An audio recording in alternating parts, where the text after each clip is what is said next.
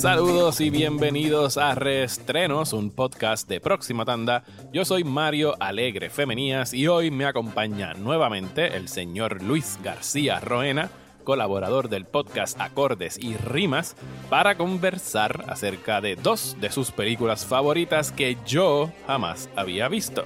Durante la segunda mitad de esta doble tanda de Larry Fishburne hablaremos de Deep Cover, largometraje de 1992 dirigido por Bill Duke, pero antes arrancamos este episodio discutiendo uno de los mejores trabajos tanto del director Abel Ferrara como el actor Christopher Walken, el soberbio filme de 1990 King of New York.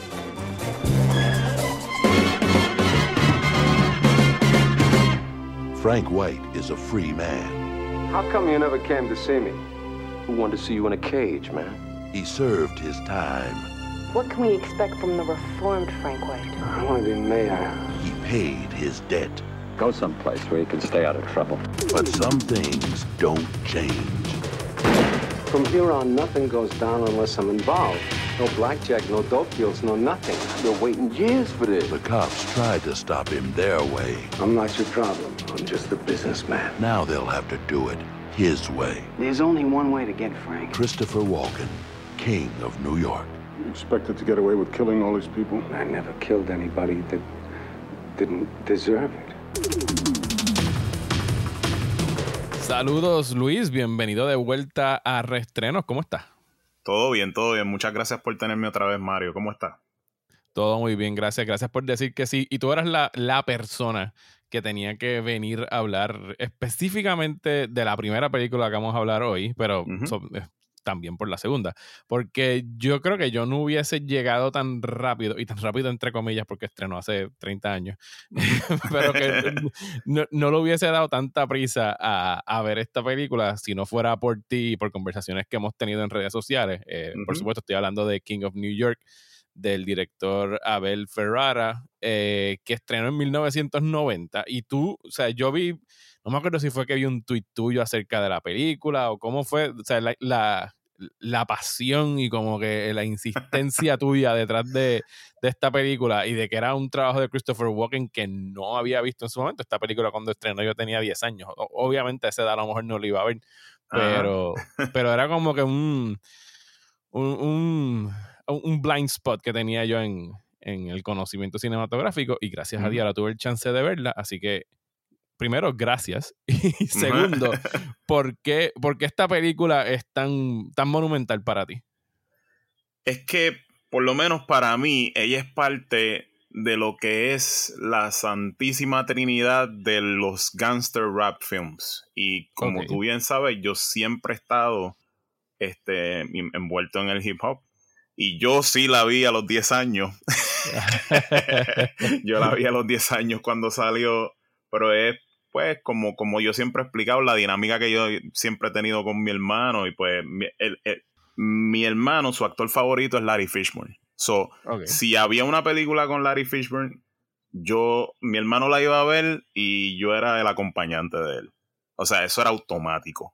Y eso Lo- la dieron aquí en el cine en Puerto Rico entonces. Sí, la dieron en el cine. Este, el mismo Abel Ferrara dice que por lo menos en Estados Unidos solo la vieron tres personas. Él, Ajá. su novia en el momento y su agente. Y de verdad a mí me marcó porque esta película junto con New York City y Deep Cover fueron las tres primeras películas de gangster rap y unas son tan diferentes a la otra que como que para mí es inolvidable, de verdad. Es, es- es una película tan bien hecha, tan bien actuada, para un director que siempre se ha caracterizado por ser un indie filmmaker, que él dice que él, él no volvería a hacer una película así y que en ese momento a lo mejor no la hubiese hecho si no hubiese esta- estado un juqueado en la heroína, que o sea, le hacían falta chavo. Pero, mano, de verdad que esta película es una de las pruebas que no importa qué tantos demonios tenga una persona, el que es bueno en algo es bueno en algo. Y, y esta Sí. película lo demuestra. O sea, yo no tengo ni palabras para describirla. de verdad. Sí, yo tuve el chance de escuchar, porque también compré la película eh, por culpa tuya, así que gracias también por eso, porque salió una edición eh, recientemente en 4K de Arrow Video, que yo creo que yo fui el que te dije a ti que venía esa edición, tú no, no te habías enterado, que fue como Exactamente, yo sí. te devolví Yo no me el favor. enterado. Yo te devolví el favor de dirigirte a esta, a esta edición. Escuché el, el commentary track de, de Abel Ferrara hablando de la película. Desde el principio él sale ¿sabes? saliendo en el comentario. Miren, yo estoy aquí porque me pagaron 5 mil pesos para hablar de esta mierda. sí. ¿sabes? Así Sí. que deja ver qué está pasando en pantalla. Ah, sí, eso es Sing Sing. Nadie había filmado en Sing Sing hasta que yo llegué aquí a, a filmar esta pendeja en Sing Sing. Eh, él está. o sea, él- eh, Abel Ferrara es un personaje, pero es, Es un, un tipo con, personaje. eh, con, un, co- o sea, con una destreza cinematográfica, como bien dijiste, él viene del cine indie. Y esto, cuando estrenó en 1990, Abel Ferrara ya tenía más de 10 años haciendo películas, pero eran todos, o sea, películas ultra independientes. Ujú. O sea, desde The Driller Killer en el 79, eh, MS-45 en el 81, Ujú. eh, China Girl dos o tres años antes, y esta era como que su llegada al cine, no Comer- serio, comercial, comercial. comercial. Y buscando detalles de la película, descubrí que esta película vino financiada por Silvio Berlusconi, el Ajá. italiano, el magnate italiano que después se convirtió en político y él también lo menciona en el commentary track de como que, mira, esto era para la época donde alguien, tú te sentabas en una mesa y te decían, pues aquí hay 5 millones de pesos, vete a hacer una película. Vez de hacer una película. Exacto. Tiempos que jamás van a regresar, pero, pero sí, o sea, era como que él tratando de llegar y, y él eh, al, a tener que- el y éxito mucha- y- comercial. Y, que muchas personas lo hacían buscando a la al chavo también. Claro, y, él, y, lo, y lo dice también en una entrevista, le están haciendo un perfil para una revista francesa en uno de los special features, y la que le está entrevistando le dice, mire, su película cuando estrenó, ¿sabes? No, no tuvo como que el éxito deseado, pero años después como que ha sido redescubierta, eres bien respetada, y tú pensarías que él estaría como que bien humilde y qué sé yo, y dice, sí, pero a mí sin cojones me tiene, no la fueron a ver en el 90, y A él no, importa, a él no le importa para nada hablar de ella. Sí, eh, yo, yo me río porque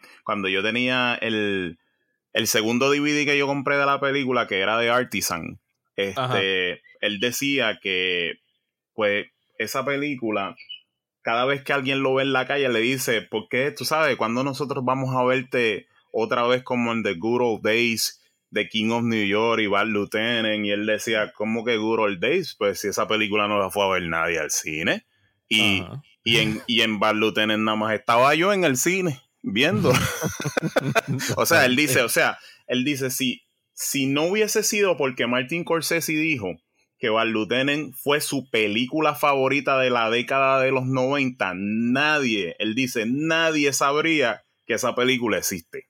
Nadie. Exactamente. Y, que- y que él describía, o sea, la descripción de él para hablar sobre la filmación de esta película, él la describió como cine fascista. Y, en, referencia a que Abel Ferrara nunca había trabajado pues bajo de los dentro de los parámetros de lo que es el cine convencional, de que hay un libreto, que hay ensayos, que tenemos 45 días para filmar. Era un tipo que le gustaba llegar a los sets y descubrir la película en el camino y improvisar y dejar que los actores trabajaran y esto de que mira, este es el libreto, estos son los days de que se va a estar shooting y qué sé yo, pues era para él, eh, esa es la palabra, era cine fascista. y vamos, y vamos, y vamos a hacer treinta y pico de cuts en una escena. Y, Ajá. o sea, eso para él, y, y a la misma vez, cuando tú ves el producto final, tú dices, wow, esta película es mejor que 150 películas comerciales que yo he visto este año. O sea, Exactamente. o sea, es que vuelvo y yo digo, cuando tú tienes el talento de verdad, se nota, se nota, lo suda, lo suda. Y ese es el caso de él. O sea, Bueno, y- él, él- él tiene un ojo para, para ver lo esplendor y lo más, ba- lo más esplendoroso de Nueva York y lo más bajo de Nueva York para saber escoger su elenco. O sea, te digo, esta, esta película para mí es una maravilla. Esta es una de mis Y- cinco películas favoritas.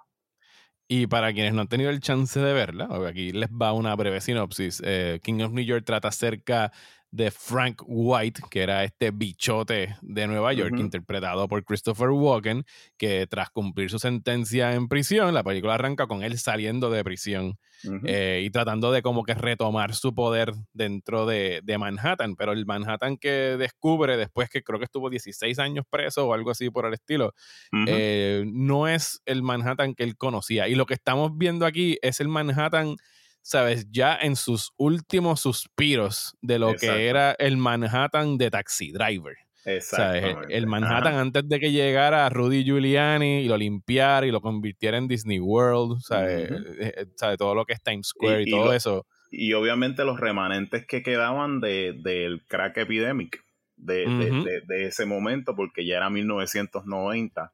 O sea, para mí, la película es una joya porque la trama está totalmente diseñada a las películas, diseñada opuestamente a las películas de la época. Por ejemplo, en casi todas las películas antes el personaje busca redención, este no. este quiere más nada. poder. Y él sale con una misión en específico. O sea, yo siempre recuerdo que yo decía, coño, para ver Ferrara ser un, un- ser un director tan indie, ¿cómo carajo él, él, tú sabes, consiguió filmar en, en Trump Plaza?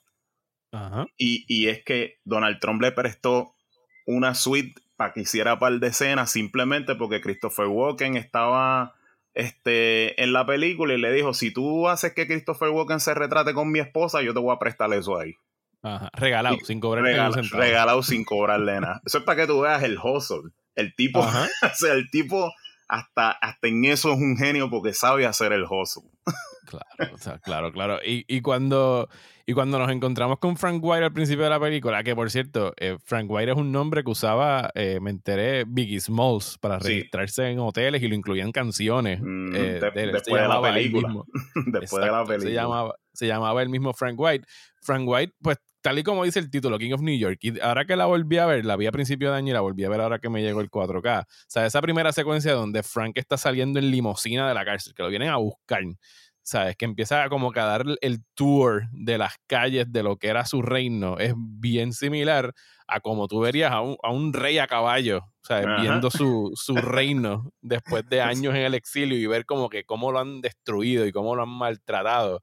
Porque aquí, ¿sabes? Lo, lo que demuestra muy bien la película es que todos los personajes son unos mafiosos y unos corruptos, desde el Exacto. policía hasta Frank. White, obviamente, hasta los que están subiendo ahora mismo en Manhattan, que son los yuppies de Wall Street que se están Ajá. quedando con todo, y cómo están tratando de hacer esta, estas acciones filantrópicas de vamos a ayudar a la comunidad y vamos a chavo. construir, exacto, a construir hospitales, pero con, con dinero bañado en sangre. Exacto, porque no es, una, no es una historia de villanos y héroes. El approach de, de Abel Ferrar es real en cuanto a sus inicios, como él se crió en esta misma calle.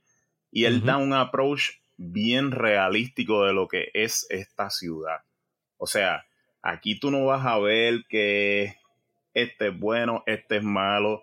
Inclusive, el pintón Frank White, que fue un personaje bien woke antes de, de- de- de la era de los woke, porque él es una persona de extracción italiana que él recluta a todo el mundo de la calle sin importarle su raza, sexo, lo que sea.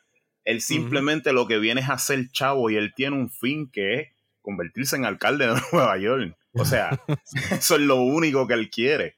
Sí, ser Y- un criminal legal. Legal, ser un Ajá. criminal, ser un criminal legal. O sea, o sea que esta película para mí es la mejor representación de lo que fue el cine de los años 90, que fue, yo creo que fue el mejor cine después de los 70 que, que hubo, porque tiene esa venada independiente, aunque sea una película de más presupuesto, tiene un elenco de actores que después se convirtieron en actores de, de o sea, bien aclamados, que tenían diferentes razas, sexo, color. O sea, para mí, esta película es un triunfo sin par.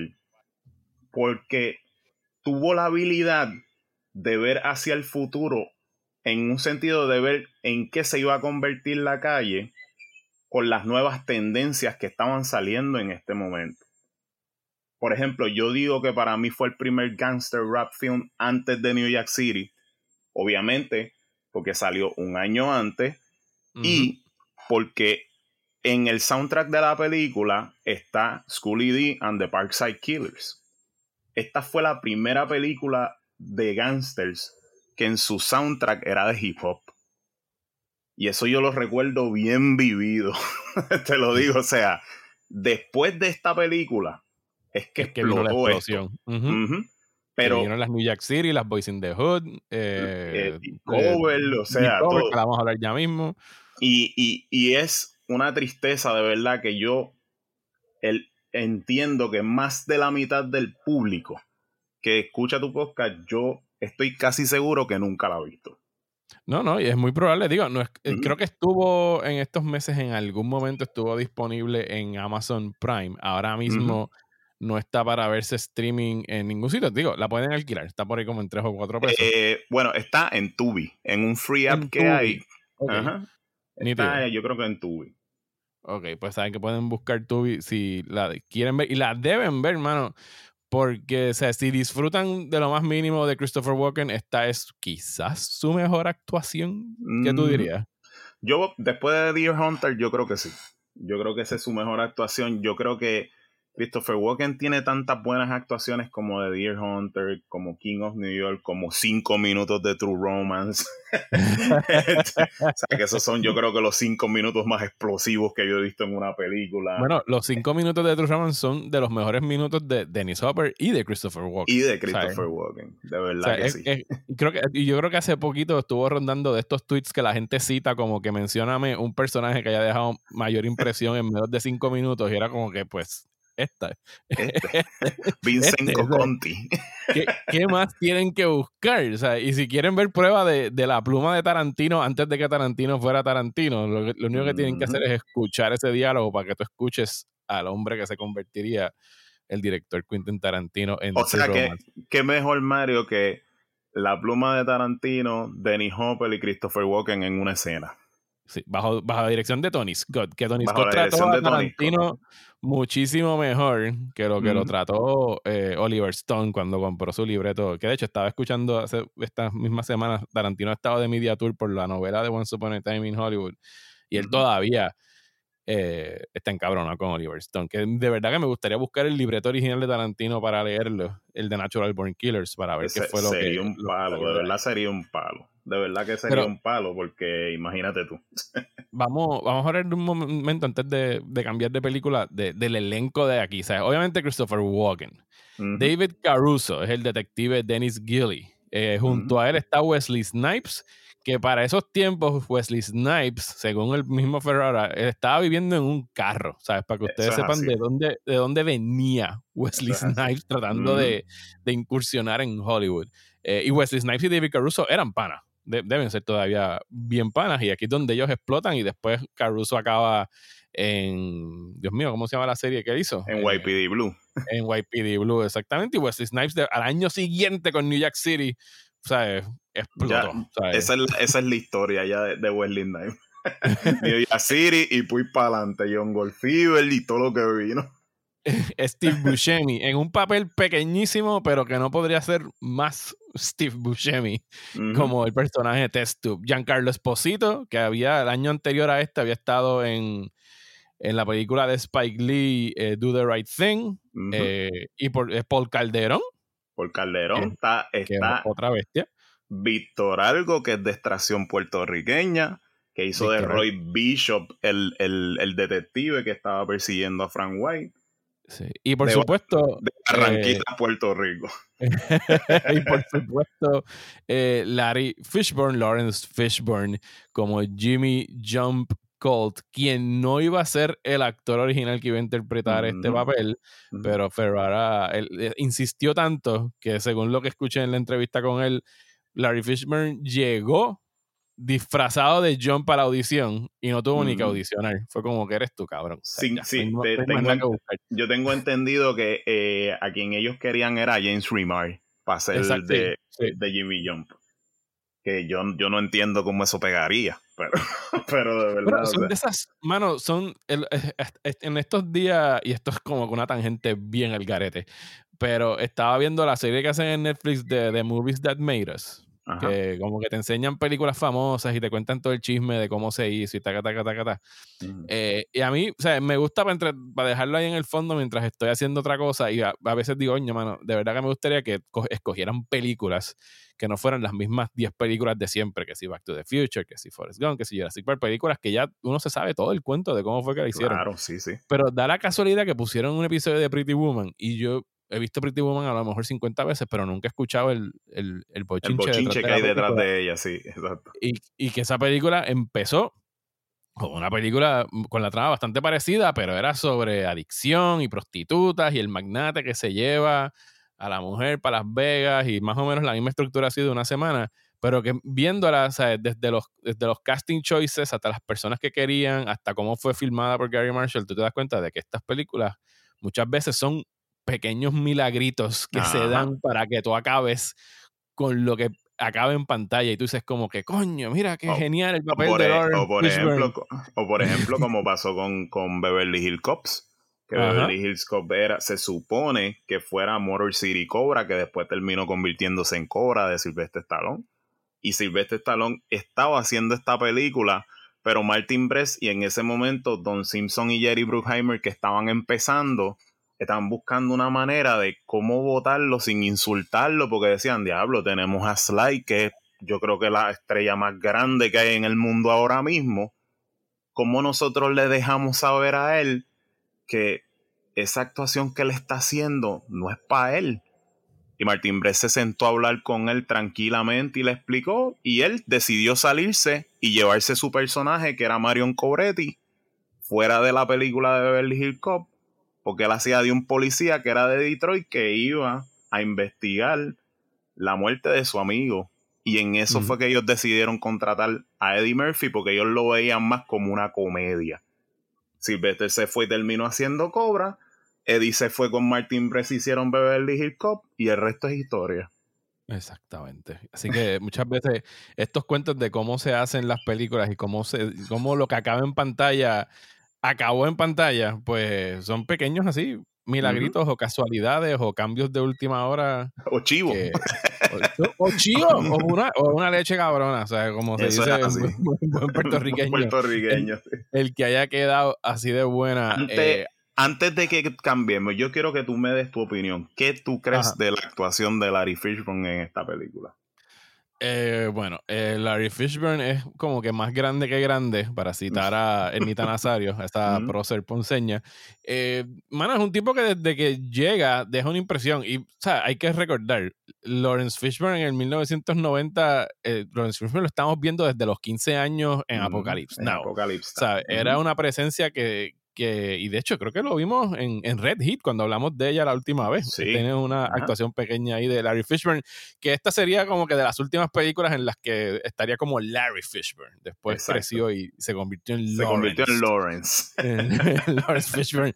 Pero su personaje de Jump, mano, eh, su escena, o sea, él es tan efectivo hasta pidiendo una orden de pollo frito. Eh, esa es la, en esa- esa es la esa escena del que más me gusta de la, de la película. Esa, es- esa escena está cabrona.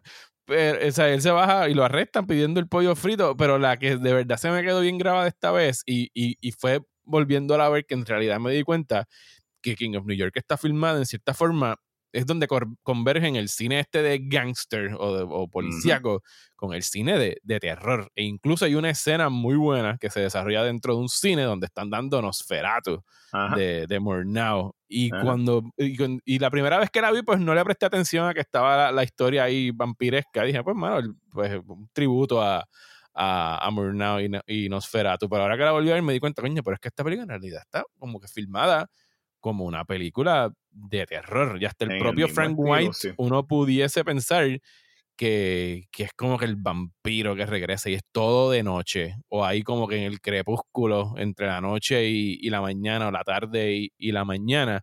Eh, y esa secuencia de Lawrence Fishburne, donde, bueno, no, no quiero chotearle la película a nadie, Ajá, pero hay una ajá. escena que tú sabes cuál es, donde Ajá. él se está riendo maniáticamente. Eh, y, mano, eso, eso es sacado de una película de, Y es- de horror. Y es bastante curioso porque Morneau es uno de sus héroes de Abel Ferrara y es bien curioso que uno o dos años después él dirige The Addiction, que es una película de vampiros. O sea, con Lily Taylor, que está encaminada como en la, en, en- en la misma manera en que él dirige esas escenas clave de cómo Walken parece un, un vampiro técnicamente, de cómo los que están en la mafia china en esa escena del cine parecen vampiros también. O sea, parecen vampiros sacados de una película de Tony Scott de The Hunger. Este, O sea, es que este tipo no puede parar de son- ser un son- artista ni en una película comercial. Son criaturas de la noche. O sea, Ujú. eso, eso- eso es lo- de la manera como los está, como los está filmando.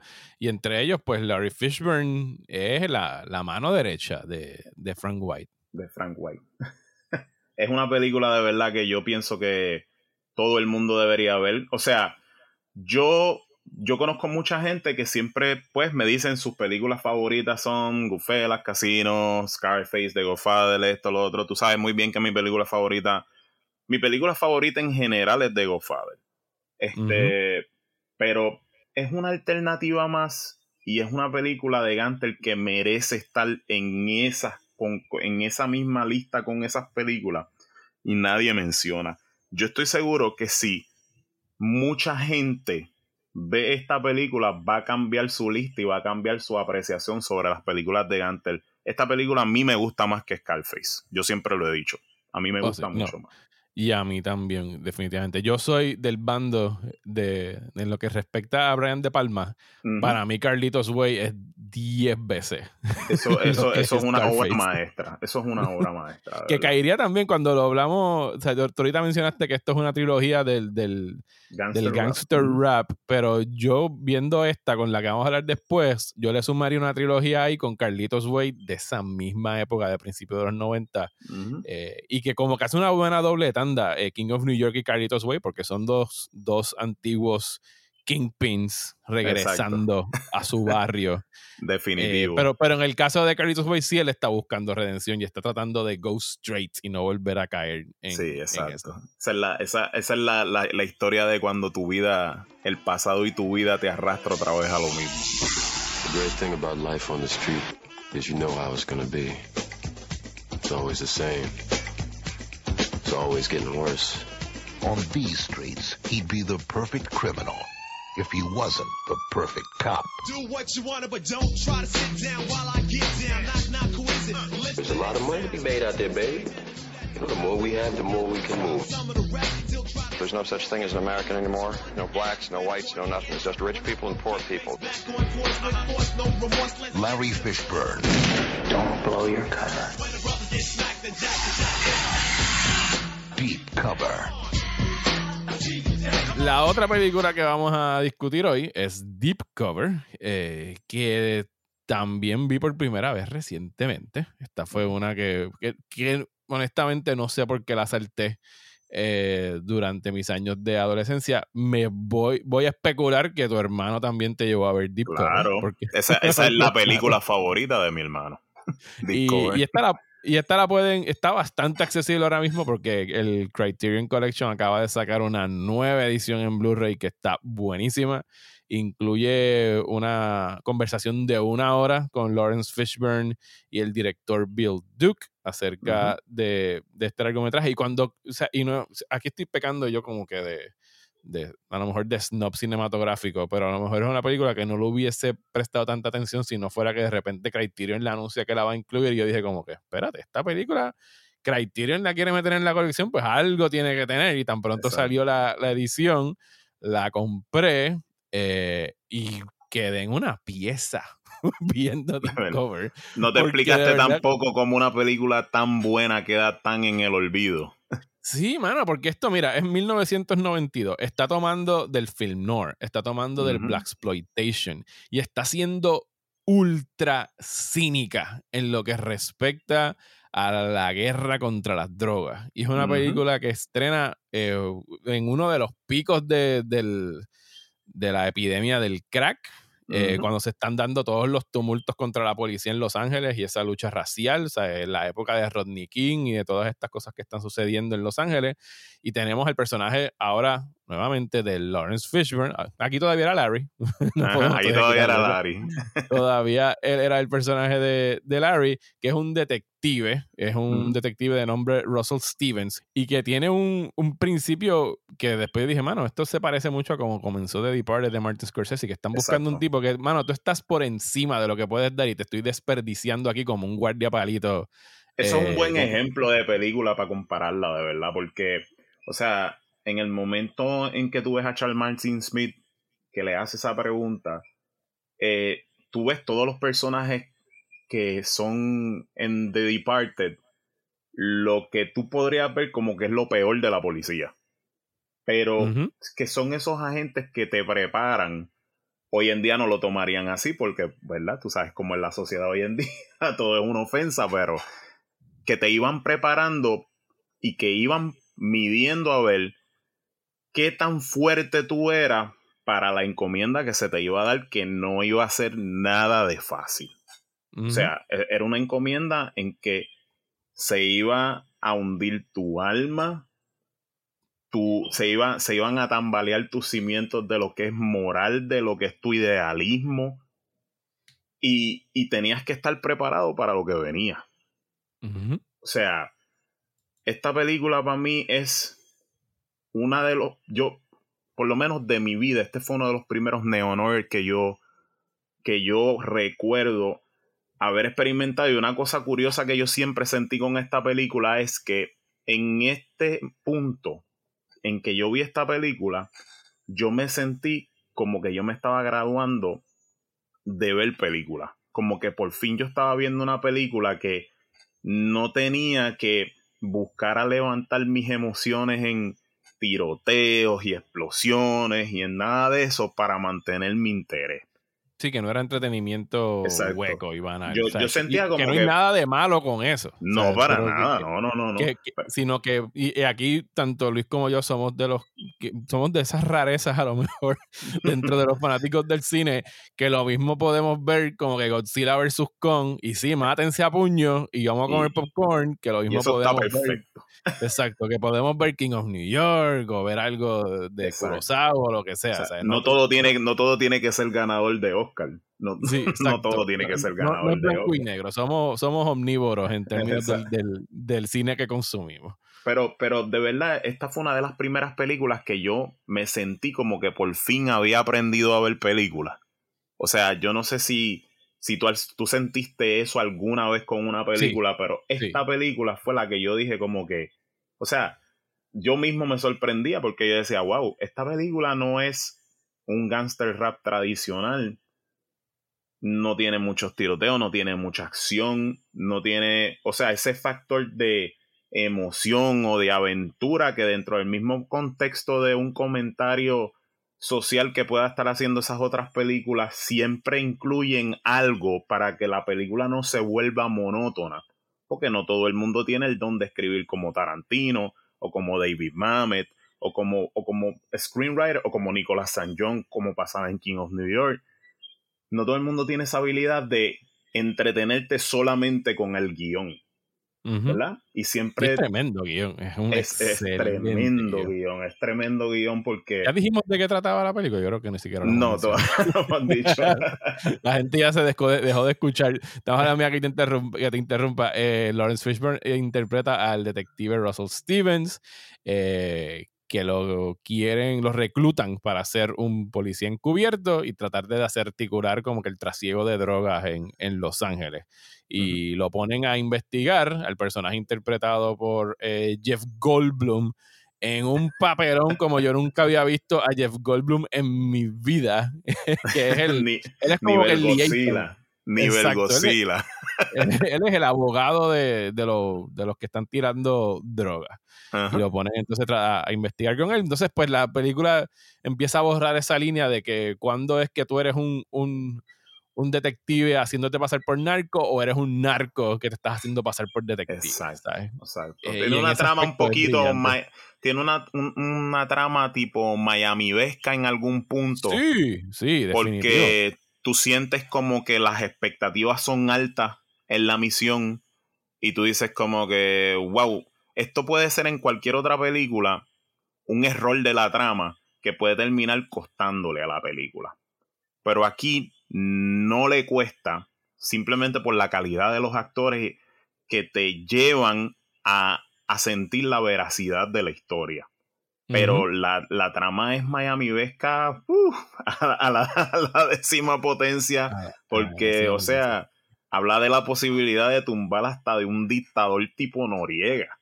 O sea, y tú dices como que, wow, ¿qué es esto? Esto es Fast and Furious, pero de verdad que no, de verdad que sí, no. pero es que, que, tiene todo, todo el comentario que hace la película, incluso con esos aspectos políticos, de, mm. de, de, de, trazar esta división, que hay una, una línea que dice el personaje de Florence Fishburne que le queda genial, que a mí me, me, me mató cuando le escuché decir de la manera que lo dice, que le están peleando a él como que, ah, tú quieres sacar a los hispanos de, de este, de este racket, de este mercado, de estar traficando droga. Él le dice, caballero, usted no sabe lo que está hablando, nosotros no somos americanos, ya no existen americanos, ni hispanos, ni japoneses, ni ni negros ni blancos. Solamente uh -huh. existen los ricos y los pobres. Y los, y los pobres. Que y los que estamos aquí todos somos ricos, así que estamos del mismo lado. Y eso es como que anda para el carajo. Y o sea, nuestra intención es volvernos más ricos. Exactamente. O sea, es los que, los que tienen versus los que no tienen nada o tienen poco. Uh -huh. y, y, no había ningún, o sea, yo no recuerdo ninguna otra película de esa época, de esa época hablando con tanta claridad y sobre todo de una película que es una película bajo los, o sea, es comercial, una película de New, de, de New Line Cinema. Esto fue uh -huh. al, al, cine comercial y estaba hablando con tanta franqueza, con tanto cinismo de cómo todo se alimenta de todo, cómo los políticos, como la policía, como los que trasiegan, como lo, los gobernadores, todos están en este mismo negocio de la supuesta guerra contra las drogas y lo que están haciendo es enriquecerse y aprovechándose uh -huh. y pisoteando a los que tienen poco. Que ahí de cómo, el, de, de, de cómo es básicamente el sistema, de cómo el uh -huh. sistema se autorregula, se transmuta, uh -huh. se, se, él mismo se hace update, pero el fin último es el mismo. O sea, dinero, es más dinero. dinero y más nada. Y esta película tiene la cualidad de los noventas contando con esa trama de que no hay final feliz nunca en estas películas. O sea, uh -huh. porque realmente la vida no es así. La vida no es así. La vida es, como mismo describe estas películas, añádele un personaje que está, pues, todos tenemos nuestros demonios, pero pues está severamente traumatizado por una serie de eventos que le pasan en la película, haciendo este tipo de trabajo. De verdad que o sea, hace que esta película sea compelling y sea una de las mejores actuaciones que yo he visto de, de alguien, de cualquiera. No solamente de Larry Fishman, de cualquiera. O sea, yo te dije a ti siempre que eh, hay una escena en do, que, que, es representativa, no voy a decir qué es lo que él hace en la escena, pero que es representativa a de cuando tú te traicionas tú mismo. Cuando tú sí. te traicionas, tú traicionas tu ideal, lo que tú has forjado dentro de sí que te has buscado a convertir en esa persona y en ese momento en específico te traicionaste y dejaste de ser esa persona que a mí siempre como que me, me cautiva bien brutal cada vez que la veo. Sí, esa, porque... esa escena es bien fuerte porque el, uh -huh. el personaje de, de Lawrence Fishburne eh, él comienza con este flashback de quién era su papá y de cómo lo crió uh -huh. y, y, de las enseñanzas que trató de inculcarle y de que, y que lo convirtieran en el hombre que él esperaba ser. Y, y esa escena, sin entrar todo, en detalle. Todo, todo, todo, que no fuera él. Exactamente. eh, sí, porque uno, uno, uno siempre quiere que, que, que los hijos de uno sean mejor de lo que uno fue y no cometan los mismos errores y digo, uno quis, quisiera pensar que eso es lo que eh, claro, las personas ese debería de, ser el fin último de todo padre. De, claro. pero, pero la escena que tú mencionas es el momento donde el, el personaje principal cae en, en, o sea, ya, o sea, tocó Ajá. fondo y, y, y, y, lo puedes ver en la actuación de Lawrence Fishburne sin mediar palabra. O sea, es, uh -huh. es, es entre la dirección de Bill Duke que por cierto está sensacional el uso uh -huh. de, de, color de, de, los paneos que utiliza, de, la, de la, la, ¿cómo se dice? Las transiciones entre las una escena sí. y otra están cabronas, es la palabra. Están o sea, cabronas, de verdad. O sea, muy, muy cabronas. Para los que no sepan, Bill Duke, eh, él hace película, él salió en película. -huh. Él este, salió en Comando. Él salió. ¿En Predator? Él salió en Predator. Para los que no se acuerdan de él, él es el negro de la navaja de afeitar. Ajá. que se pasaba afeitándose todo el tiempo. Este, es curioso, ¿verdad? Porque esta película de Predator le expulsó tantos buenos cineastas que, que, que es como que, diablo, mano, está cabrón porque en ese helicóptero está montado Bill Duke, está montado Shane Black. O sea, tú sabes, esta película expulsó tantos buenos cineastas y screenwriters que, que yo a veces no me explico. O sea, por poco expulsa también a Van Damme porque Van Damme iba a ser del Predator. Sí, eso- diablo, mano, si ustedes se quieren reír un rato, busquen, vayan a Google y busquen Van Damme Predator para que ustedes vean de lo que nos salvamos en esa, en esa primera. ha- hablan- retomando el tema que dijimos ahorita de cómo las películas a veces son pequeños milagros o pura chiva. Esto Ajá. es una chiva. Eso es un chivo. haya quedado así de bueno. Eso, eso nos salvamos, se salvó Van Damme, se salvó Predator y nos salvamos nosotros porque los pudimos disfrutar las dos cosas sin tener una en nuestra mente que nos la jodiera.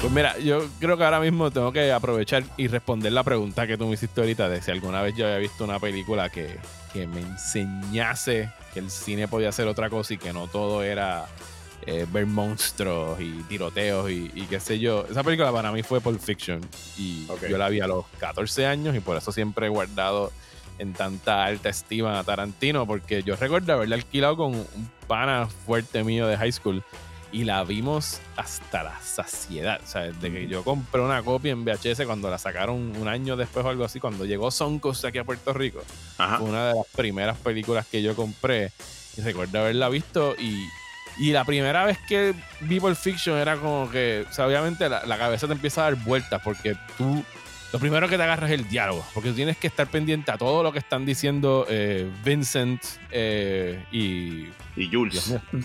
Y Jules en el carro hablando de las cosas más mundanas posibles, que si el hamburger, que si Amsterdam, que si qué sé yo qué carajo. Es el sistema métrico que todo. Eh, Exacto. Y que tú tienes que como que prestar atención porque están hablando los personajes y no están hablando de la trama. O sea, están Ajá. hablando de cualquier mierda que les cruza por la cabeza. Entonces la estructura dividida en capítulos que van para adelante y van para atrás, qué pasó primero, qué pasó después. Yo, yo- yo recuerdo tener 14 años y decir, espérate, uno puede hacer eso, uno puede coger, Esto, uno puede esto, coger- uno- esto Sí, parece ser extraño y, y- y muchas de las personas más jóvenes que escucharán dirán cómo eso puede haber pasado, eso que ellos, ellos dicen, pero tú recuerdas el momento en que Pulp Fiction salió que la película no le gustó un carajo a nadie, a nadie de las personas, o sea, por decirlo así, del mundo popular solamente habían dos o tres personas que la veíamos y decía, esta película está cabrona, es diferente, pero está cabrona. Este, y esa película para mí fue la, la que le probó al mundo que diferente a veces era algo bueno. Para mí esa fue la primera película diferente que yo vi. Que yo dije, está un poquito loca, pero está buena. De alguna Pero- manera me gusta. Yo decía, de alguna manera me gusta. Claro. Y uno no la estaba analizando con ningún tipo de cascos de, cinematografía ni nada, pero la volví, la veía y volví a poner el videocassette y, po- y volví a poner el videocassette y era como que una, una mini obsesión de... Y ni siquiera a lo mejor una obsesión, sino como que yo, yo estoy viendo algo que me hace sentir bien verlo y no me canso de verla. Sea, y, y- antes de eso, las películas que uno, que yo no me cansaba de verla, pues eran, qué sé yo, Predator, o Exacto. Terminator, o. Star Wars, pero, pero no una película donde los personajes lo que hacen es hablar por dos Exacto. horas y veintipico minutos. Y yo me río que- mucho. Yo me río Ajá. mucho porque cuando yo, yo hablo con Jota, con, con, con Jotax, él- su película favorita es Fight Club. Y, y yo comparo mucho a Fight Club con Pulp Fiction en el sentido de que yo tengo un recuerdo bien vivido al ver esas dos películas cuando salieron. Y yo ver el. Porque a mí me gustaba mucho medir el gusto de la gente. Eso era como una mala costumbre que yo tenía. Y al ver que esas dos películas no le gustaron un carajo a nadie en el momento en que salieron. Y, Digo, y por nadie te refieres como que al público general, Al porque público le fue general. muy bien y la Ah, crítica. no, claro, eso, sí, pero- la crítica siempre, pero recuerda que nosotros no teníamos en este momento esos, esa- esos mecanismos de tu ver Claro, críticas claro. como Rotten Tomatoes, esto. O sea, nosotros veíamos las críticas, obviamente la de Roger Ebert, que siempre fue el más famoso, ¿verdad? Ajá. Vincent Canby, pero que lo que uno veía era lo que tenía por la percepción de lo que uno veía en el videoclub. Y yo me acuerdo que cuando Fight Club salió en Blockbuster, nada más llevaron dos copias y eran sin subtítulos. Eso, yo tengo un recuerdo bien brutal de eso. Yo decía, wow. Y yo estaba como que loco por verla.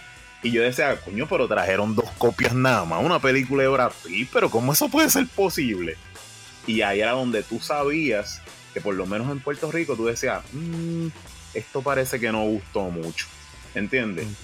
Sí, sí, pero en el- a, través entiendo. del tiempo, a través del tiempo, la gente tuvo la oportunidad de revisitarla y verla ya más de adulto y comprenderla y ahora estas dos películas gozan de una fanaticada bestial. Y para traerlo de vuelta a, a Deep Cover y, y King of New York, en el caso de Deep Cover, yo voy a aceptar un, un prejuicio mío de, pues, de ahí, de ser un chamaquito de 12, 13, 14 años. Ajá. Y era que para esa época, yo era como, yo estaba en mi fase de rockero. O sea, de ponerme camisas de Iron Maiden y sortijas de calavera y, y bandanas y toda esta mierda. O Y de era parecerse al diablo, de parecerse al diablo técnicamente. Y- y re- rebeldía de haber estudiado en colegio de monjas desde kinder. Yo, Ah, yo no, era, pues sí. yo era el satánico. Y estas películas que estaban saliendo para esa época, o sea, New Jack City, Boys in the Hood, todas las que mencionamos que eran de hip hop, para mí era como que "Ah, esas son películas de raperos. Y yo soy rockero, así que yo no voy a ver películas de raperos. Bicherías de la edad. ¿sabes? Sí, eso- ignorancia, ignorancia y bicherías de la edad. Eso yo, eso es yo que- lo comprendo, sí, sí, sí. y, y yo, pues, o sea, eh, eh, Boys in the Hood la vine a ver más tarde, New Jack City también, pero y Deep Cover tiene que haber sido de esas que yo vi y dije, ah, eso es una película de rapero. Y le piché, voy a alquilar Airheads, porque Airheads tiene tres rockeros. bueno, eh, Luis, te agradezco un millón el que hayas, te hayas dado la vuelta por aquí y que hayas dirigido mi mirada a estas dos películas que estuvimos discutiendo eh, durante el día de hoy. Eh, busquen Deep Cover y busquen King of New York si no lo han hecho. Están disponibles para alquiler en las plataformas de VOD. Y dice Luis que la de King of New York está disponible en Tubi. Que se encuentran un par de cosas chéveres en Tubi de vez en cuando. Sí, así vez que cuando, miren para a ver matar. qué más hay ahí. Yo te agradezco mucho, Mario, de verdad. Este, nada, para mencionar antes de irme que se nos olvidó, no, bueno, no se nos olvidó. Lo que pasa es que Mario es rockero y no lo quería decir. Esta, esta película de Discover. Ah, sí, este, sí, sí, claro. Al final, Doctor. Dale, mete, dale, dale. La película de Discover es la, la que tiene la primera canción de Snoop Doggy Dogg y Dr. Dre en la historia. No fue Nothing But a G-Thing Baby. Este, esta película es la que tiene, se llama Discover. Y aparece en el soundtrack de esta película, que este es uno de los mejores soundtracks. Por si se lo quieren chequear después, véanlo, porque junto con el de Judgment Night, yo diría que para mí es de los mejores soundtracks que hay. Me robaste las palabras de la boca. Yo voy a decir, es mejor que el de Judgment Night. Esa, es la, esa va a ser mi próxima pregunta. Todo, todo, es, todo es, es por apreciación. Es dependiendo del género que te guste más. pero, pero para mí son iguales de buenos, de verdad. Este, nada. eh, yo quería también decirte, este, Mario. Yo estoy viendo de vez en cuando un podcast que salió nuevo en YouTube. Ajá. Este, de unos chamaquitos que se llaman Luis y Kenny, que se llaman Satos con clase. Si ustedes Ajá. lo quieren ver, chequenlo, lo buscan así mismo, Satos con clase por YouTube. Eh, ellos hablan de todo, de películas, de, música, de todo. Este, son dos chamaquitos bien buenos que están tratando de meterse en eso. Y dije, pues déjame mencionarlo para que. Para que, porque pues, como nos dieron la oportunidad una vez a nosotros, y ahora el podcast de, de Jotas, que es Acordes y Rima, donde yo salgo a veces, está cogiendo bastante auge. Pues a mí me gusta que todo el mundo escuche a todo el mundo, aunque le salga una úlcera. Esa muchas veces es el propósito. Y nada, yo estoy, yo estoy en Twitter, el eje Roena, y ahí hacemos de todo. No me cojan en serio, como yo siempre he dicho.